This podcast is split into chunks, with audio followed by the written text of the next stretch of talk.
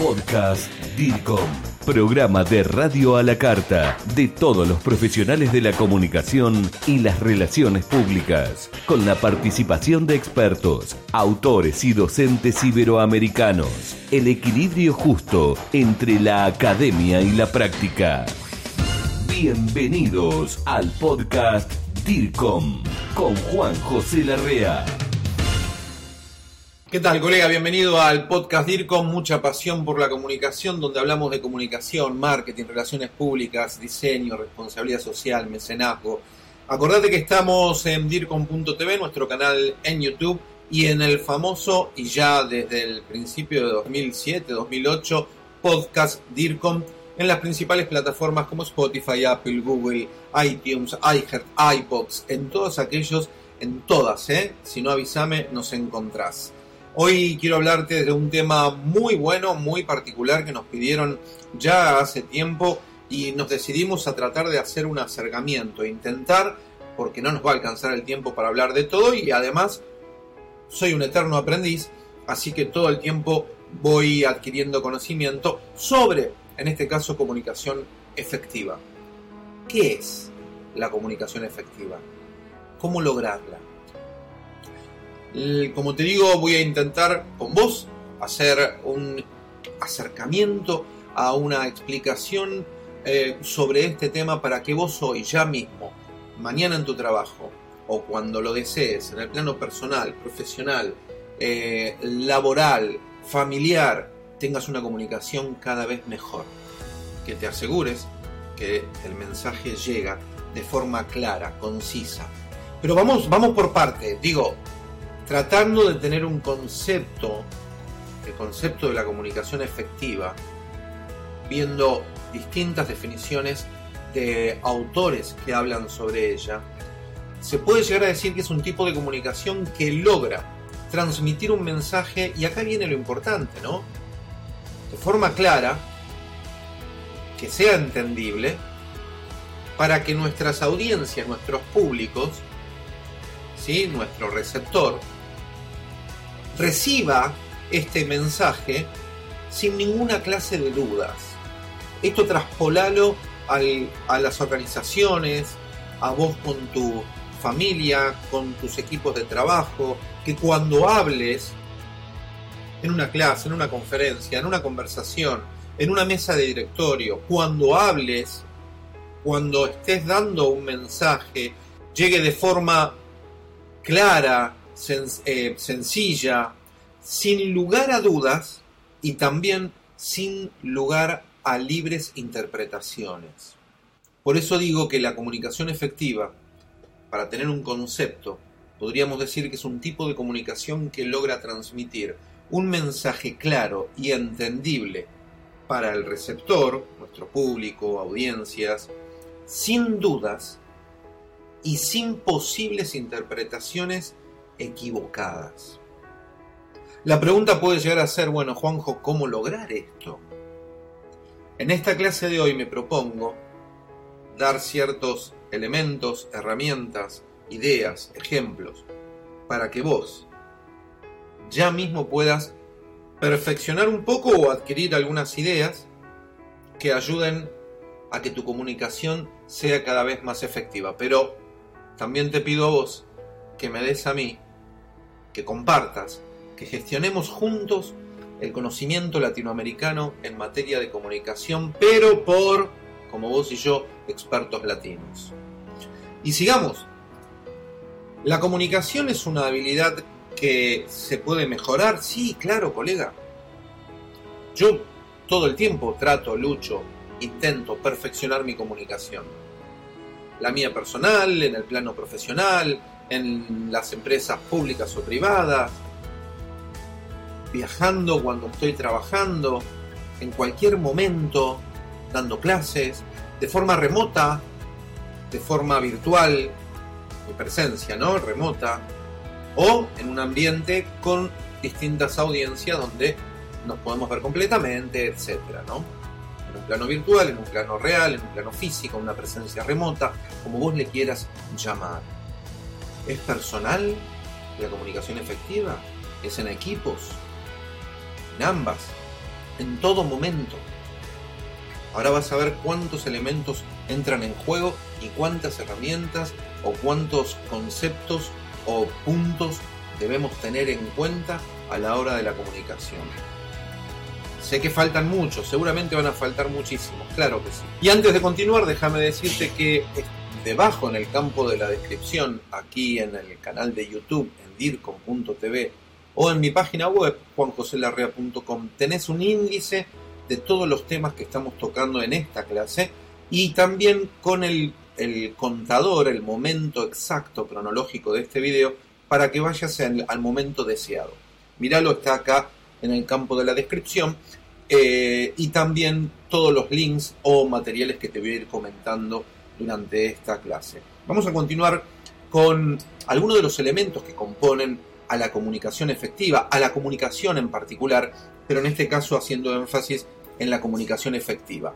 Un repaso rápido sobre esto que por supuesto ya lo comprendemos y lo sabemos aquellos que hemos estudiado comunicación, aquellos que son simpatizantes de la misma, que en toda clase de comunicación por supuesto está el emisor, vos, cuando realmente estás dando una comunicación, un mensaje, que sos quien lo envía, está quienes lo reciben, esto rápidamente lo, abordamos, lo pasamos, que es el receptor, tus públicos, tus audiencias, aquellos a quien va dirigido, a quien vos deseas que les llegue el mensaje, y también está el mensaje, por supuesto, eso que vos estás enviando.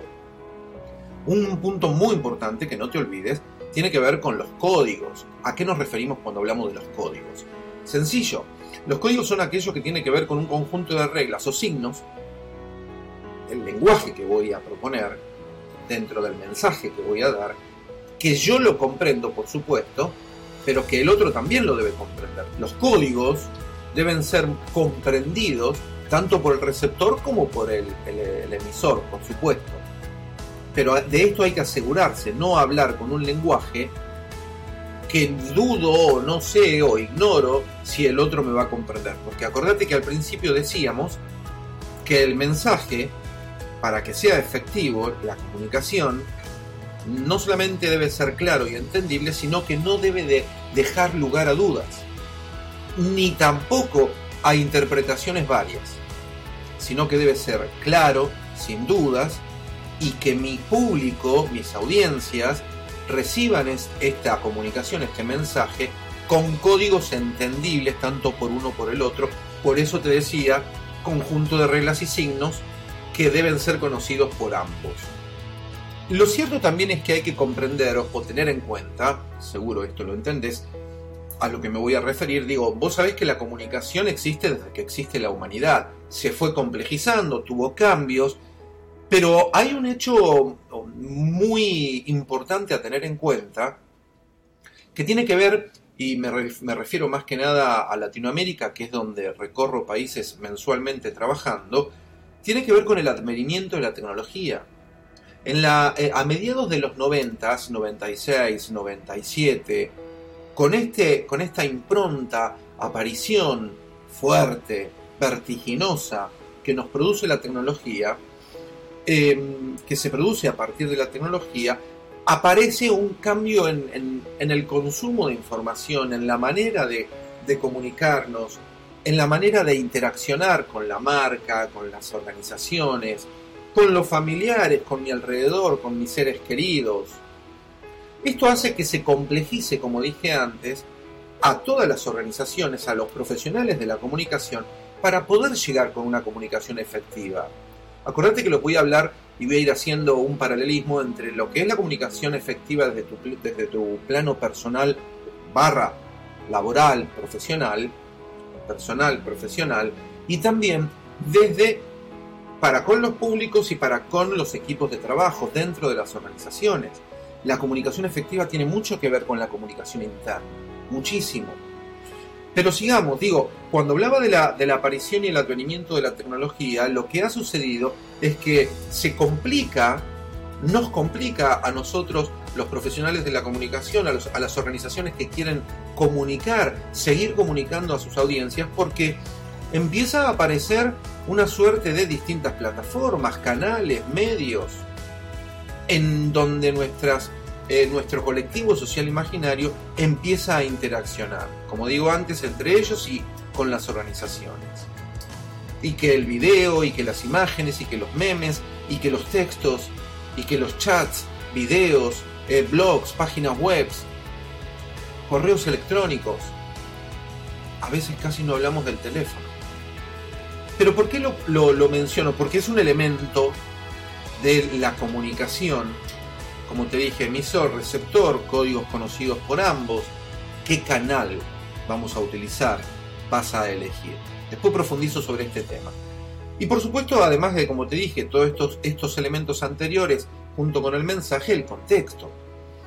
Yo debo conocer en qué contexto voy a estar, cuál es mi audiencia, si es una mesa de directorio, si es una mesa familiar.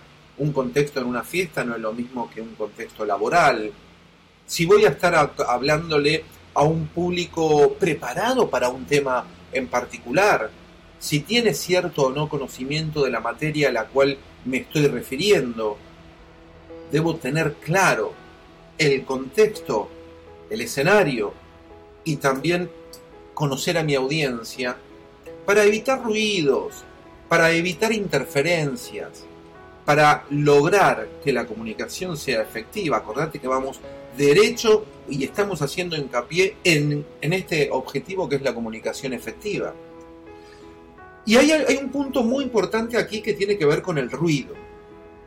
Un poco lo mencionaba antes, de tener cuidado con los contextos, de, de lograr los, los demás elementos, y tenemos que tratar de evitar todo aquello que mm, haga que nuestro mensaje, nuestra comunicación no sea efectiva. Evitar lo que llamamos en la República Argentina, tal vez en otros países también, el teléfono descompuesto. Que en el proceso de la emisión del mensaje, de la comunicación, hasta que llega al receptor, en todo este proceso, en todo este viaje, este traslado que va hacia mi público, mi audiencia, mi receptor, no haya nada que modifique la comunicación. Ahora lo voy a profundizar un poquito más en los próximos slides. Pero yo tengo que, con lo que te hablé antes, si no, volvé para atrás el audio, el video en el podcast y volvéme a escuchar esto. Pero ahora te voy a profundizar otra parte más que va a evitar también y va a garantizar que tu comunicación sea efectiva. Porque vos lo podés lograr, podés mejorarlo, porque la comunicación se puede, la habilidad para comunicar se puede mejorar y solo hay que tener en cuenta algunos aspectos y practicarla, ¿no? Por supuesto. Pero vamos a seguir profundizando sobre esto. Y mirá, con respecto a, a cómo lograr una comunicación efectiva, cómo lograr también disminuir los ruidos, Ernest Hemingway decía se necesitan dos años para aprender a hablar y 60 para aprender a callar. ¿Por qué esto? Porque también forma parte de los ruidos, pero también ¿por qué? Porque, como te voy a comentar en unos minutos, cuando uno está realizando una comunicación y quiere lograr que sea efectiva, también tiene que aprender a hacer silencios para escuchar al otro. Ahora, ahora voy a hablar un poco más sobre esto. Pero esta frase me encanta, siempre la tuve en cuenta a la hora de dirigirme a los distintos públicos. Y acá te muestro que en este slide me voy a detener un poco más que los anteriores. ¿Qué tener en cuenta, colega, a la hora de lograr ser efectiva mi comunicación hacia los demás? Bueno, cuando estamos conversando, hablando, haciendo un relato, dando una clase, una conferencia, una charla, y tengo ahí mi audiencia, yo debo lograr que en todos ellos entiendan, comprendan, vean, perciban que uno les está prestando atención mientras también está hablando. Acordate que voy a ir mechando, fusionando, integrando cuando uno da una clase solamente o cuando está hablando con su equipo de trabajo, donde ya ahí también hay una interacción o conversación. Una mirada atenta para que todos vean que uno les está hablando a todos, está conversando con todos, los tiene en cuenta a todos. Otro punto muy importante que debes tener ahí presente es el lenguaje corporal. Recordá que nuestro lenguaje corporal, el gestual, dicen que es casi aquí en el, en el podcast DIRCOM, tanto en el canal de YouTube como en, los podcasts de Spotify, Apple Podcasts, en todos, tenés una clase eh, exacta y solamente hablando de comunicación gestual. Buscala, te va a interesar, te va a gustar. Mm, la comunicación gestual, comunicación también corporal, tiene que ver con un 70% de lo que nosotros comunicamos. El 70% es corporal, es gestual. Yo lo practiqué bastante, yo soy de mover las manos, eh, hacer este, tal vez gestos con la cara, moverme, y me dio resultado. Lo practiqué y lo sigo perfeccionando, soy un eterno aprendiz. Frases de aprobación, esto se da mucho cuando estamos hablando en equipo, cuando otro comenta algo, que después te voy a comentar un poco más sobre la participación, y uno aprueba con alguna frase, con alguna devolución, lo que otros están diciendo. Todo esto hace a que yo a mi auditorio, a mi equipo, a mi contexto, lo prepare, lo atienda bien, lo tenga bien, apunte a no aburrir, apunte a que uno les está prestando atención, a que está dedicando tiempo a esto.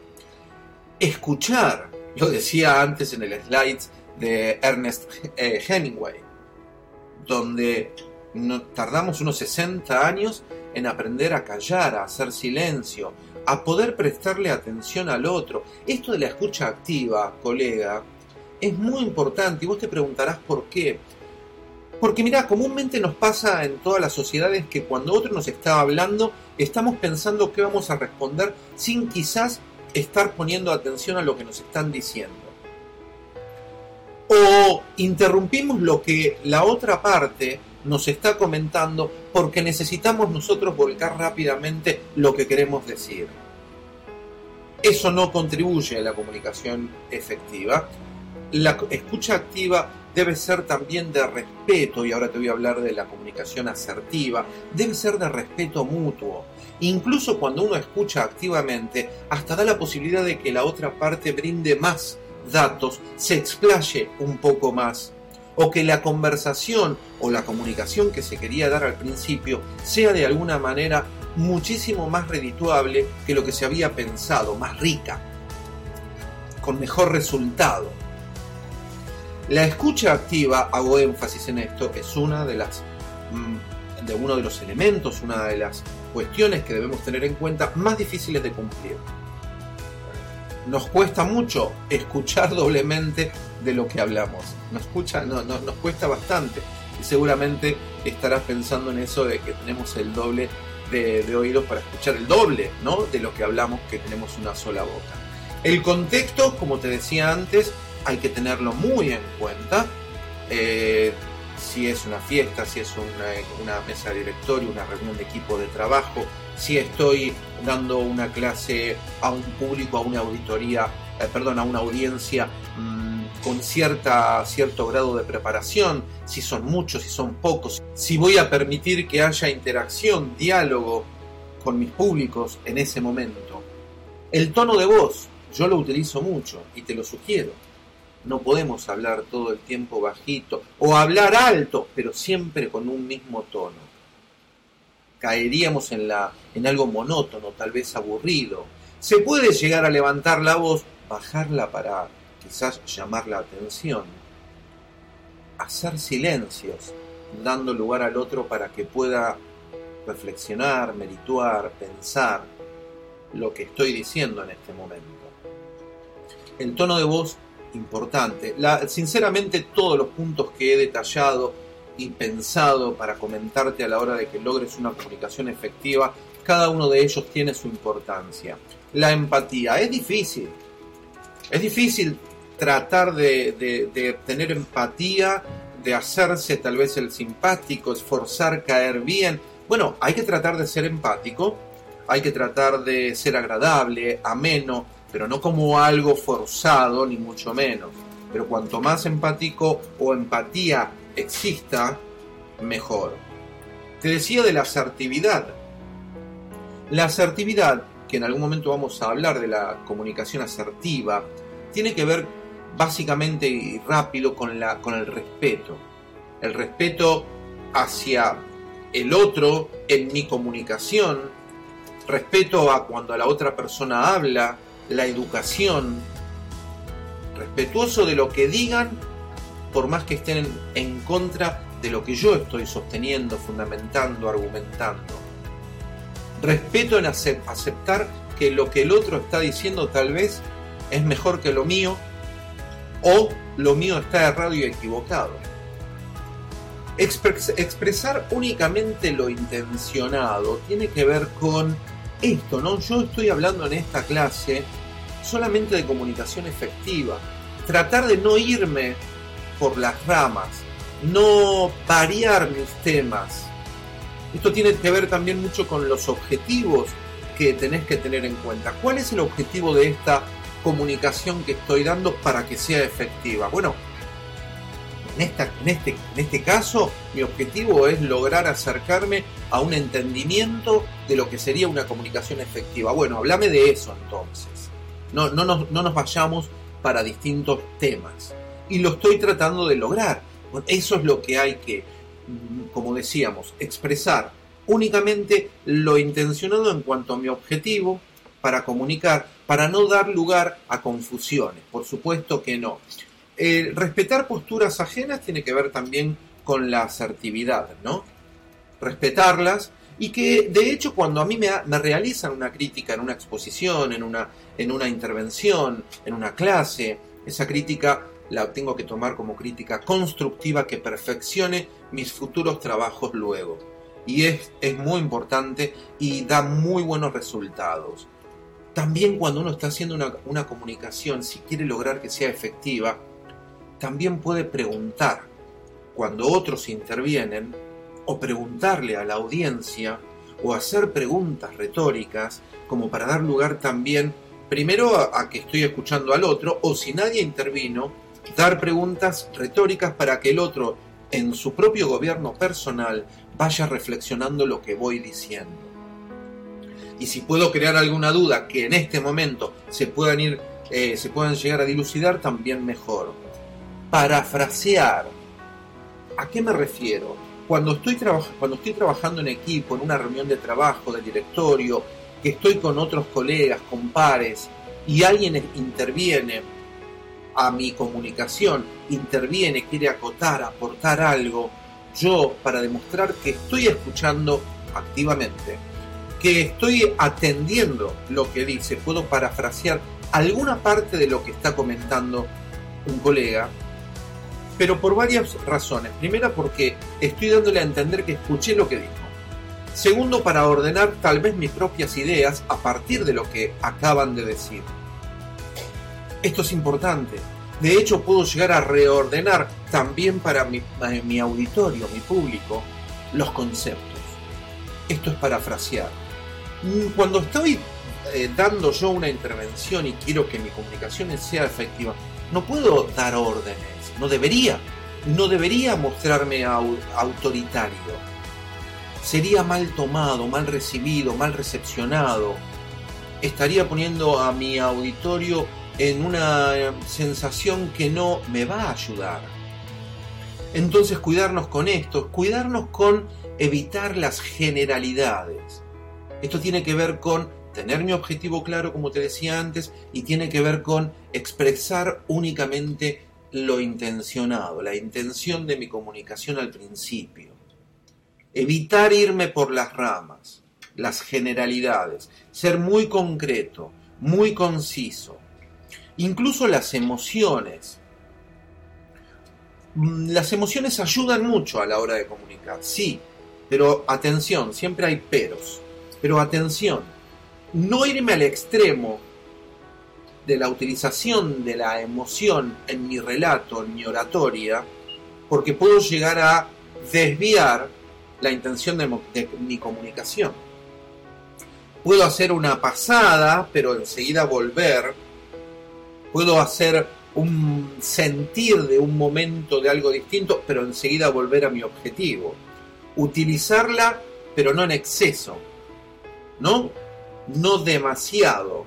Recordá que demasiado no solamente es mucho de algo, sino es negativo lo demasiado.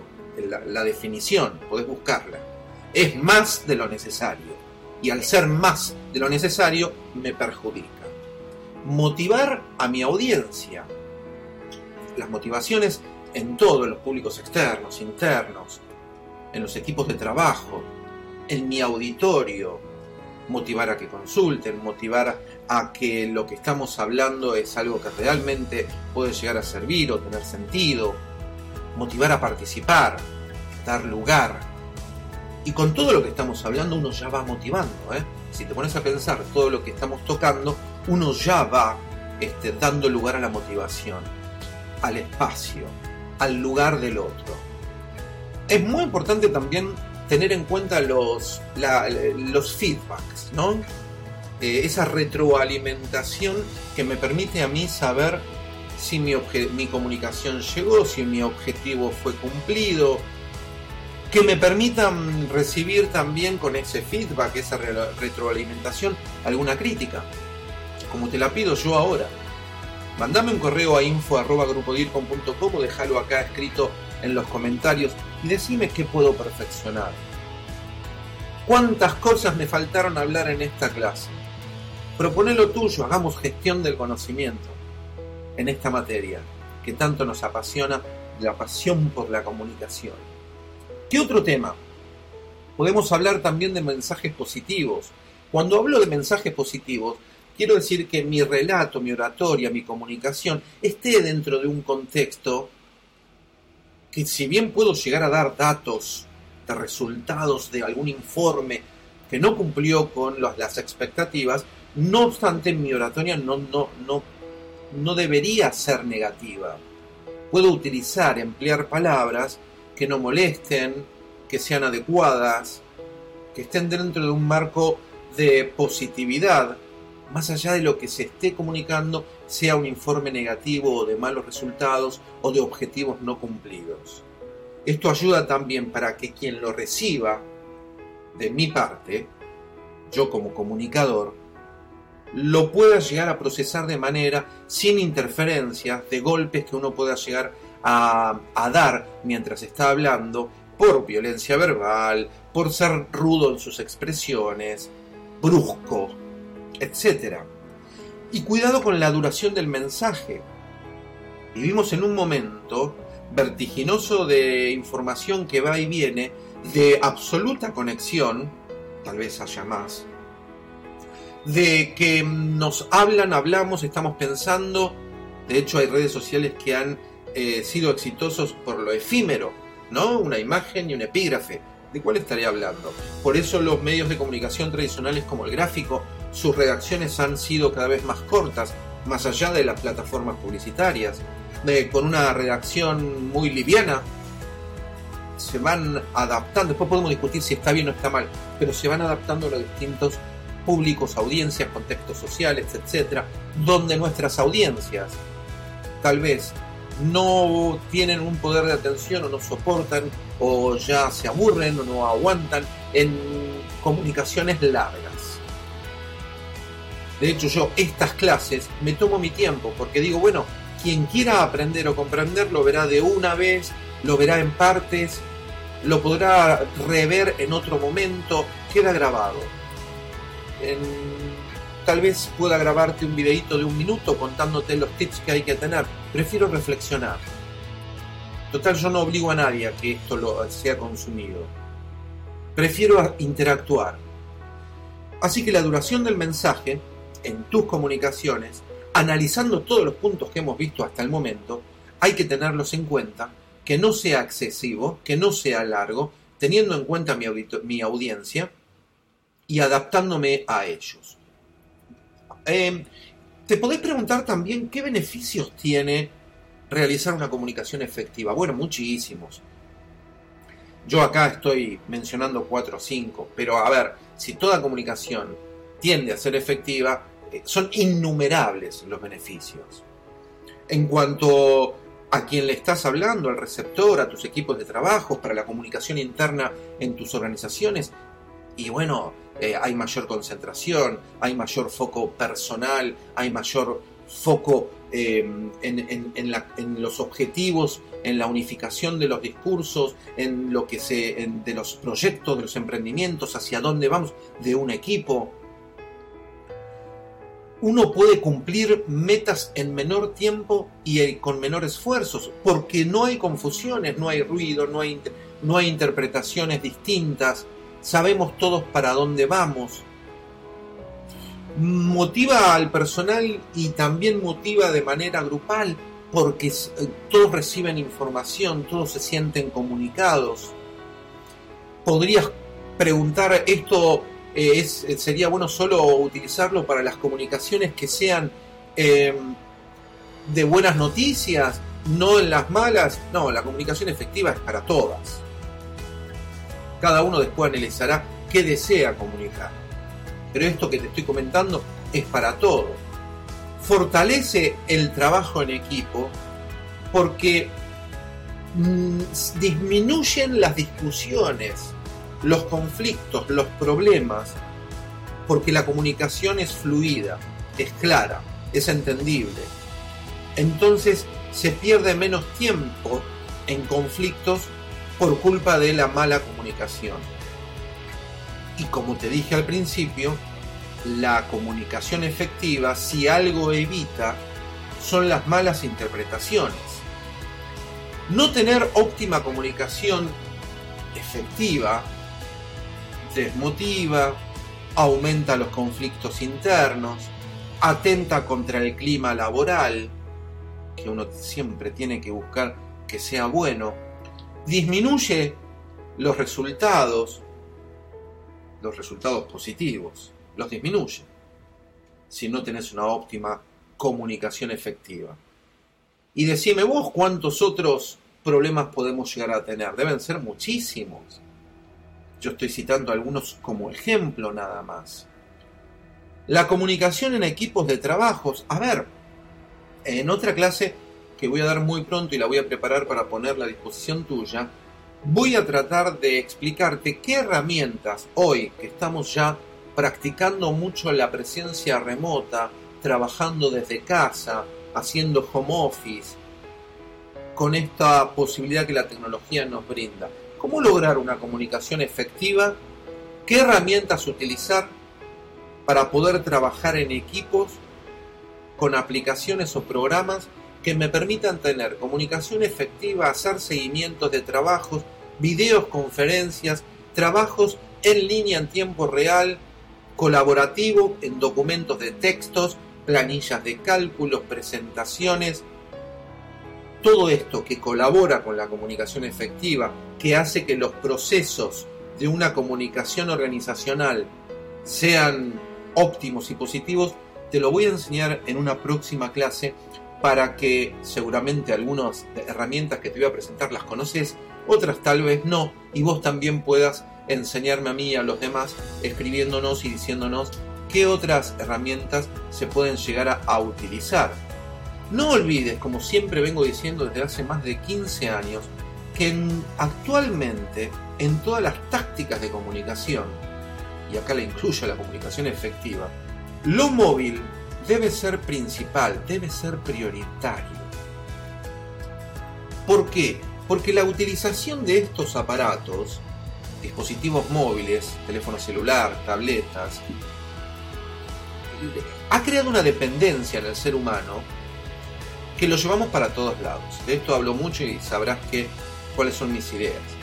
Entonces, tenemos que tener en cuenta, cuando hablo del contexto, de mis audiencias, de mis equipos de trabajo, a la movilidad que hoy ofrece el dispositivo móvil y la conexión. Para, a ver, quiero ser claro, tenerlo en cuenta a la hora de comunicación efectiva, saber que esa es una plataforma que se está utilizando y dentro de ese medio hay distintas eh, plataformas o aplicaciones, programas que también se, utilizan de forma separada o en conjunto, algunas integradas y otras no.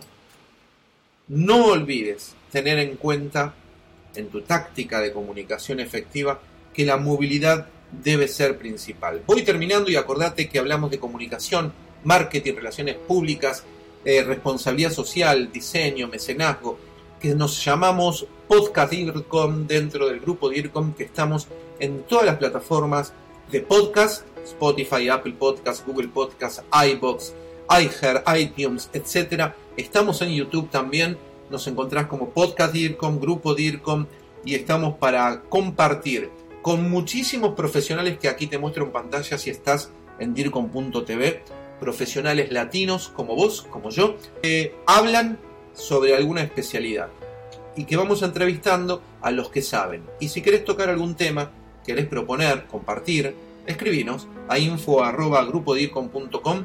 Ahí tenés mis datos, también tenés mi WhatsApp. Así que estamos en contacto. Te mando un fuerte abrazo, DIRCOM, y mucha pasión por la comunicación, colega. Nos vemos pronto. Esto fue el podcast DIRCOM. Pasión por la comunicación y la gestión. Grupo DIRCOM. Hablamos de comunicación en español. Hasta la próxima.